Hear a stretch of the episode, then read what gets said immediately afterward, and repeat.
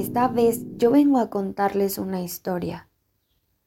¿Ustedes alguna vez han ido a un bosque? Bueno, pues esta vez yo les voy a contar una historia que me pasó hace algunos días.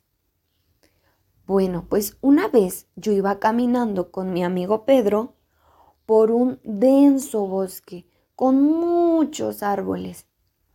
Entonces, mientras caminábamos, escuchamos un ruido fuerte. Un ruido muy fuerte.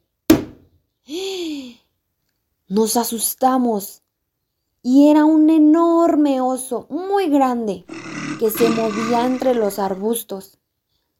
Mi amigo Pedro, pensando en su seguridad, corrió, corrió muy rápido a subirse a un árbol enorme.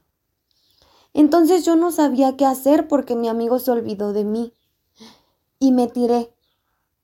Me tiré en el piso y me quedé sin moverme. Yo tenía mucho miedo. Estaba casi temblando.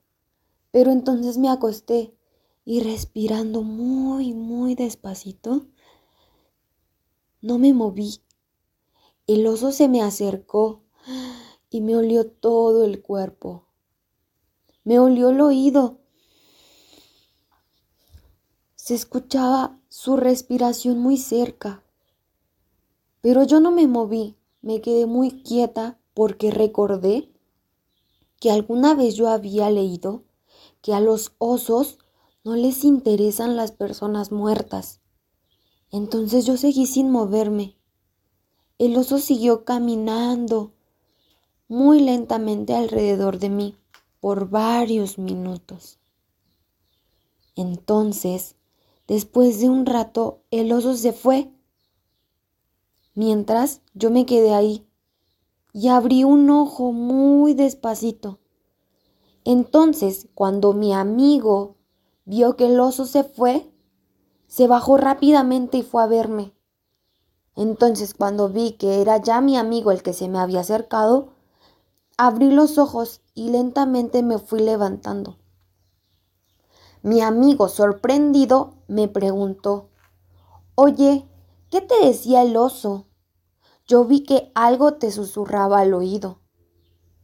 Entonces yo le dije, ah, es que el oso me dijo que la próxima vez que yo quiera dar un paseo por el bosque, me percate de que sea un buen amigo y que no me deje cuando yo me encuentre en peligro.